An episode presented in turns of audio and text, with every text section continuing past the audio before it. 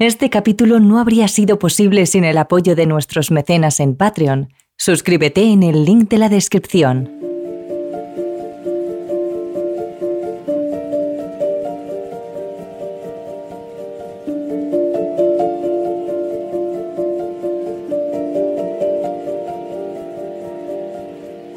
Hasta en las casas de los más escépticos o los más creyentes pueden aparecer entidades que perturben la tranquilidad de aquellos que la habitan energías que pongan patas arriba la vida de una familia. Esto le podría pasar a cualquiera, incluso a ti. Pensamos que situaciones así solo se ven en las películas o se escuchan en los podcasts, pero ¿y si el día de mañana realmente te pasara a ti? Con el fantasma de Battersea ocurrió algo parecido. Una familia humilde donde algunos miembros eran totalmente escépticos tachaban las teorías de fantasmas como historias de locos o de gente enferma. Pero apenas unas semanas después, eran ellos mismos los que se vieron envueltos en esas alucinaciones que tanto criticaban.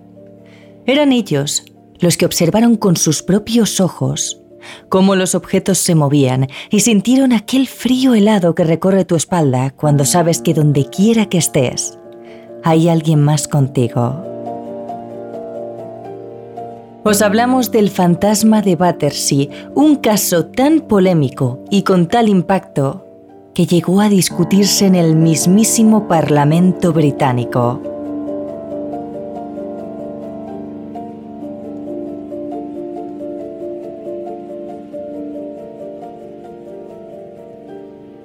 Terrores Nocturnos con Emma Entrena y Silvia Ortiz. Todo ocurrió en la ciudad de Battersea a mediados del siglo XX. Battersea es una zona ubicada al sur de Londres, Reino Unido, cuyo límite está delimitado por el río Támesis. Antes de la revolución industrial, gran parte de esta zona era tierra agrícola utilizada para el suministro de alimentos de la ciudad de Londres y sus alrededores. Pero con el paso del tiempo, Battersea pasó a establecerse como zona industrial hasta finales del siglo XX. En las calles residenciales, amontonadas en terrenos rodeados de fábricas y envueltas en una humareda constante que salía de las grandes chimeneas industriales, vivía la familia Hitching en el número 63 de Wycliffe Road. Por aquel entonces allí vivían el padre, Wally, un hombre de 40 años, delgado y alto, un conductor de trenes del metro de Londres, su esposa Kitty, algo más mayor que él, que trabajaba como empleada de oficina, la hija de este matrimonio se llamaba Shirley, tenía 15 años y en pocas semanas empezaría a estudiar en la escuela de arte. Mientras tanto, para ganar algo de dinero y ayudar a su familia, trabajaba como costurera en una tienda. Además, en aquella casa había otras dos personas más. Una era la madre de Wally, Ether, una mujer con mucha energía, conocida por la mayor parte del barrio y su hijo adoptivo, John, un topógrafo de 20 años al que Shirley consideraba como a un hermano. Tenían una vida normal, como cualquier familia de clase media del Londres de por aquel entonces. Pero hubo un día en el que un pequeño gesto cambió por completo la vida de estas personas.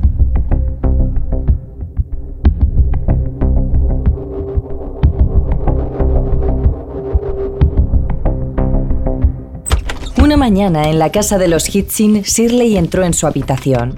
Se quería relajar un poco, desconectar en su propio cuarto. Pero cuando se sentó en la cama, algo llamó su atención. Una llave. Una llave grande, plateada, adornada con grabados antiguos típicos de las casas elegantes. Una llave que nunca antes había visto. Shirley examinó el objeto con atención. ¿De dónde había salido? Automáticamente fue a preguntar a su padre, que justo estaba bañando a su mujer, porque ésta tenía artritis crónica y era incapaz de hacerlo sola. Papá, ¿de dónde ha salido esta llave? Preguntó la joven extrañada. El padre miró de reojo a su hija y frunció el ceño. No le sonaba de nada. Pero es cierto que en ese momento estaba bastante ocupado, así que le pidió a Shirley que la dejara encima de la mesa. Cuando tuviera tiempo se ocuparía de ello. Al rato, Wally, el padre, se acercó a la repisa donde supuestamente debía estar la llave. Shirley, ¿dónde has dejado la llave que me has enseñado antes? Encima de la repisa de la chimenea. Aquí no has dejado nada. ¿Cómo que no? Pero ¿dónde estás? Si he dejado la llave ahí, de verdad. Ambos estuvieron caminando por la habitación durante unos minutos. Incluso preguntaron al resto de los que estaban en la casa si la habían cogido. Pero ninguno de ellos había tocado la llave. Al rato, Shirley entró en su habitación y lo que vio le la sangre. Encima de la almohada volvía a estar la llave. La joven avisó a su padre y ambos se pusieron a probar puerta a puerta si encajaba con las cerraduras. Pero por mucho que insistieron, se dieron cuenta de que esa llave no abría ninguna de las habitaciones de la casa. No sabían de dónde había salido ni cómo había llegado hasta allí, pero aún así decidieron no darle muchas vueltas al tema. Pero lo que no sabían es que eso solo sería el principio. Esa noche en casa de los Hitchin ocurrió algo aterrador. Detrás de las viejas paredes de la casa se escuchaba como si alguien rascara la pared. Alguno pensó que podían ser ratas, pero según fue pasando la noche, los sonidos fueron a más. Pisadas que recorrían las habitaciones, puertas que se cerraban de un portazo y se abrían completamente solas, golpes en paredes, techos y suelo, el sonido de los muebles siendo arrastrados de un lugar a otro, todo se convirtió en un completo caos. Los Kitchen estaban aterrorizados. No sabían de dónde venía ese sonido, ninguno de ellos estaba provocando esos golpes. La situación llegó hasta tal punto que la familia decidió salir de la casa y esperar a que el estruendo se calmase para volver a entrar. Incluso los vecinos se despertaron y algunos se quejaron de los golpes. No se lo estaban imaginando. Era completamente real. Lo peor de todo es que ese infierno no duró una sola noche. La situación se repitió durante las semanas siguientes. Fue horrendo. No quisiera revivirlo. Yo tenía una vida hasta que ocurrió y desde ese momento hasta que terminó, tan solo existí. Esto mismo dijo la propia Shirley, 65 años después de lo sucedido, en el podcast de la BBC llamado La historia del fantasma de Battersea. Llegó un punto en el que el estruendo ensordecedor se convirtió casi en algo cotidiano. Ya no solo ocurría durante las noches, también a plena luz del sol. La familia Hitching no entendía nada Tenían miedo, dejaron de dormir, de comer, se les hacía imposible afrontar un día a día en ese infierno que de la noche a la mañana se había instalado en su casa. Además todos coincidían en una cosa. Sentían como una presencia se había instalado en su casa. Algo que parecía observarles todo el tiempo. Pero lo peor sin duda ocurrió unas tres semanas después, cuando ellos mismos vieron cómo los objetos de la casa se movían frente a sus ojos. Podían ver claramente cómo los muebles de su casa, algunos realmente pesados, se arrastraban de un lado a otro de la habitación. También vieron sillas volar por los aires, o cubertería que estallaba de repente, y muchísimo más. Ollas y sartenes que estaban en la estufa salían flotando de la cocina, atravesaban el cuarto se aceleraban y de repente se venían contra ti. Tenías que esquivarlos. A veces flotaban y de repente se desplomaban, otras se estrellaban contra las paredes. Pero lo más aterrador fue ver las zapatillas de mi padre caminando solas por la casa. Sin embargo, a pesar de toda esta locura que presenciaron claramente todos los miembros de la casa, hubo uno de ellos que no quería creer que esto se tratara de un caso paranormal. Él era John, el hijo adoptivo de la madre de Wally, Jamás había creído en las entidades y esta situación no le hizo cambiar de opinión. Los fantasmas no existen, repetía una y otra vez a los vecinos y curiosos que se acercaban a ver lo que pasaba. Con esa mentalidad se mantuvo, hasta que un día presenció algo tan horrible que cambió totalmente su forma de pensar. Una de las noches en las que los golpes volvieron a invadir la casa, los Kitchings escucharon un grito. venía de la habitación de Shirley, donde la joven horas antes se había ido a dormir. John se levantó en menos de un segundo y corrió a la habitación, seguido del resto de familiares. Tras forcejear con la puerta, consiguieron abrirla y todos vieron cómo las sábanas de la cama de Shirley levitaban unos cuantos centímetros del suelo. Antes de poder decir nada, estas se estamparon contra la pared y Shirley quedó suspendida sobre el suelo a unos 15 centímetros. John se abalanzó sobre ella y agarró a su hermanastra de manera instintiva. Automáticamente todos volvieron a salir de la casa. Otra noche más en la que se les hizo imposible pegar ojo. Esto había llegado demasiado lejos. El escándalo en la casa de los Kitching llegó a oídos de la prensa. Numerosos periodistas, algunos incluso de otras regiones, se amontonaron a las puertas de la casa. La familia dejó pasar a todo aquel que quisiera y hubo gente que sí pudo ver con sus propios ojos cómo los objetos se movían solos. Esta noticia llegó a oídos de los expertos en la materia y una mañana un medium llamado Harry Hank visitó a los Hitching para ofrecerles un exorcismo y eliminar a Donald. Efectivamente, la familia le había puesto nombre a la entidad. Decidieron llamarla Donald.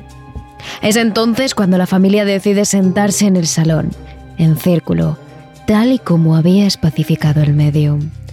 Cuando todavía estaban invocando la entidad, alguien aporreó la puerta. Era la policía. La sesión había sido interrumpida por las fuerzas de seguridad que respondían a una denuncia que afirmaba que en la casa de los Hitching se estaba practicando magia negra para conjurar al diablo. Es ahí cuando dicha inclusión fue discutida en el mismísimo Parlamento británico. ¿Podían entrar en una casa las fuerzas de la ley ante tal denuncia?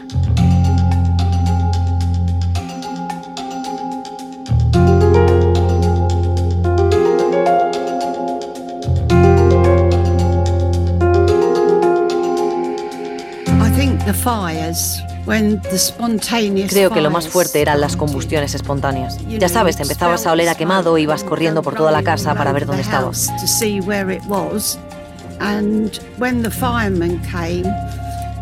Y cuando salía fuego, una vez tuve que salir fuera porque estaba histérica, llorando.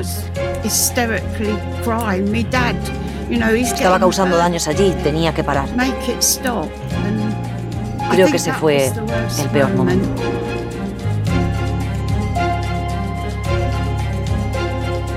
Así lo recuerda Shirley mucho tiempo después.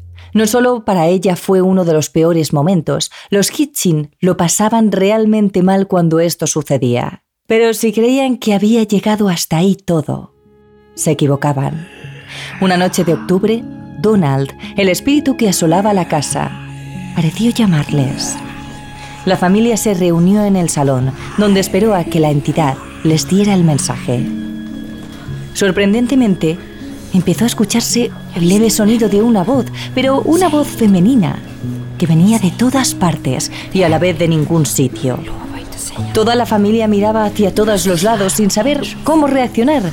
Toda, excepto la abuela de Wally, que pareció quedarse petrificada, porque nadie sabía de quién se trataba, pero ella sí que conocía muy bien a esa mujer. Era la voz de su madre, Sara, a la que tanto había echado de menos cuando se fue. En aquellos años en los que ella era una adolescente y su madre lo era absolutamente todo para ella. Tras el incidente, la abuela de Wally quedó tan impactada que jamás llegó a recuperarse de tal impresión y pocos meses después murió.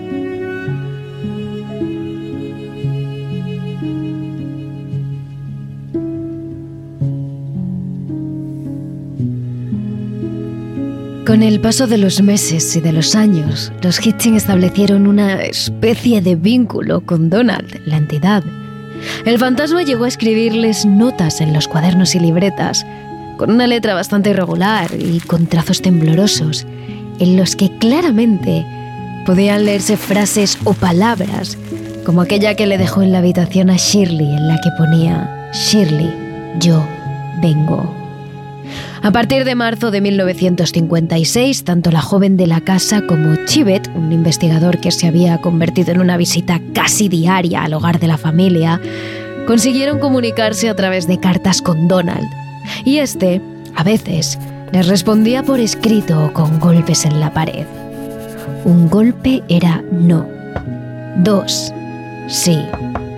Semanas después el fantasma ya les había dado un año, 1720, y una dirección y varios nombres. Información más que suficiente para que Tibet descubriera la verdadera identidad del fantasma.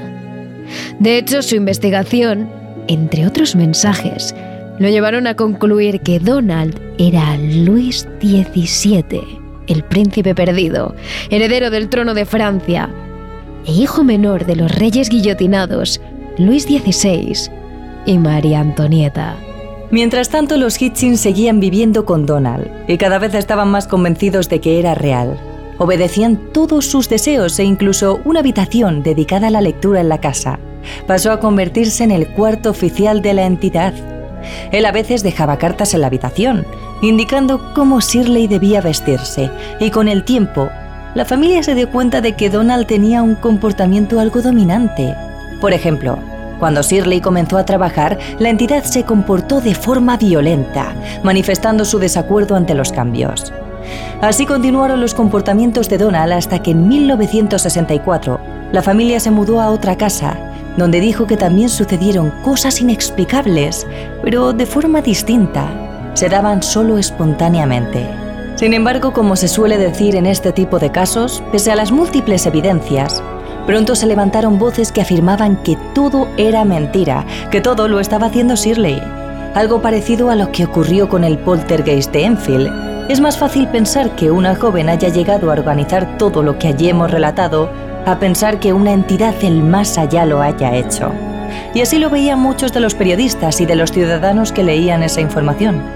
Los periódicos comenzaron a sacar titulares en los que acusaban a Shirley de ser la niña poltergeist y de crearlo absolutamente todo. Y así se lo hacía saber la gente por la calle. Sin embargo, Shirley tenía claro todo lo que había vivido.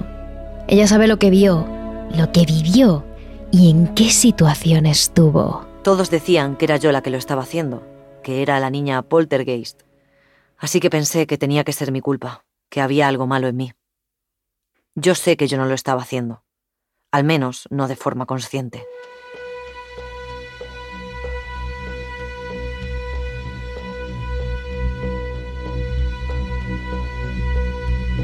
Pero en esa última frase es en donde está la clave en ese no de forma consciente. Son muchos, incluso ella misma, los que saben que en el portugués de Battersea hay algo extraño y que si quizás no es un bulo, sí que tiene algunos argumentos poco sólidos.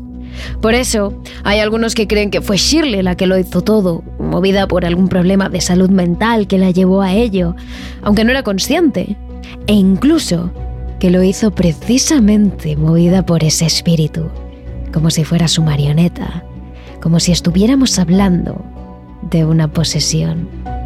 Hay cosas que parecen apuntar a eso. Por ejemplo, Shirley era la única testigo de muchos de los ataques paranormales que pasaban en la casa.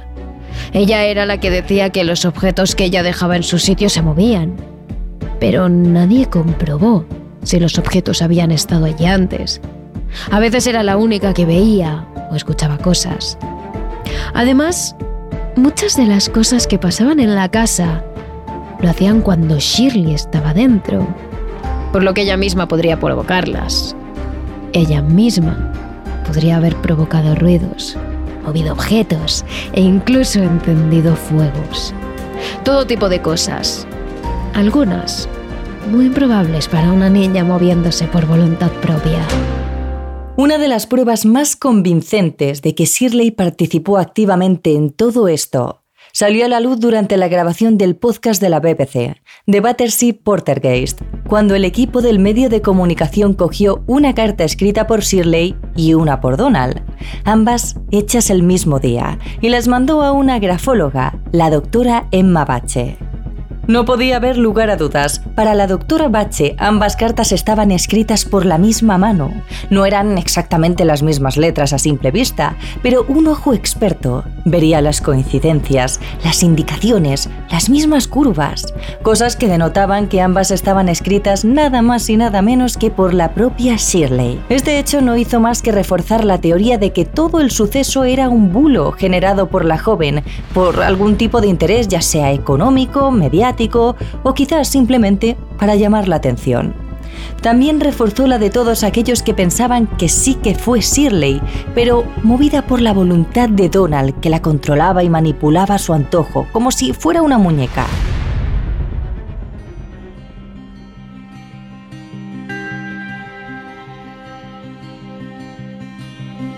Sin embargo, el punto de este poltergeist es que no hubo un testigo, sino decenas, muchísimas personas que afirmaron que es real, que saben lo que vieron, que no dudan de que implicada Shirley o no, había algo paranormal en la casa, que había algo malévolo en toda esta historia.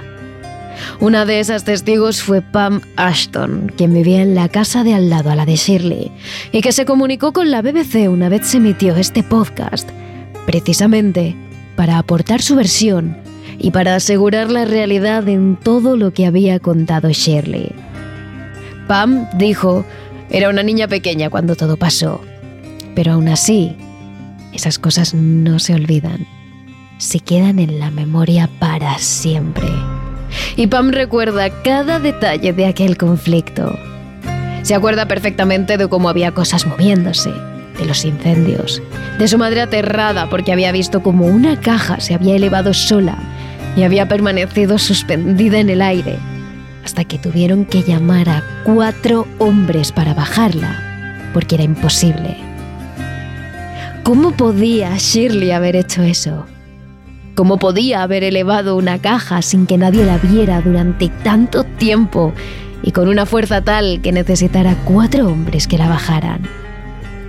Pam, desde luego, no cree que fuera así cree que fue una verdadera entidad paranormal.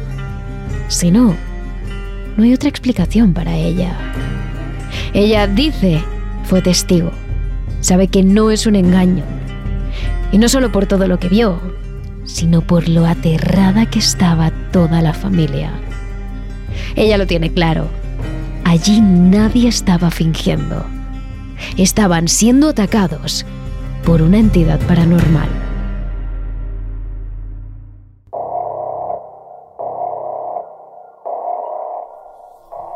En todo caso, aún no se sabe a ciencia cierta qué pasó en el 63 Wycliffe Road.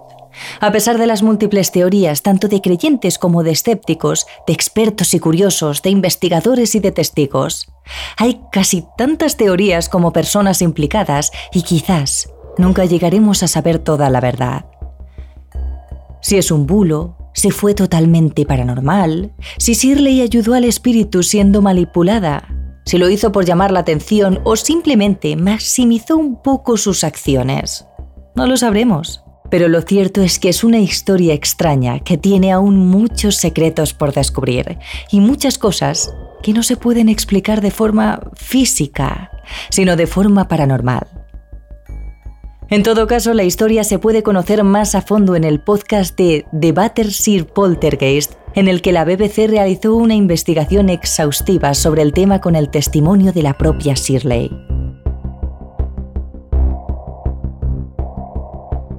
Y además, si queréis oír el caso de otro fantasma que llegó hasta el Parlamento, en este caso el Parlamento de Andalucía, no os perdáis nuestro capítulo extra de Patreon, donde podréis escuchar la historia de Sor Úrsula, el ente que recorre el Parlamento de Andalucía, más conocido como la parca del Hospital de las Cinco Llagas. Os esperamos en Patreon con un extra cada semana. Además ya sabéis que a lo largo de toda esta semana estaremos subiendo más contenido a nuestras redes sociales. Somos arroba terroresn en Twitter, terrores nocturnos barra baja TRN en Instagram y TikTok y terrores nocturnos así, a secas en YouTube. Os esperamos.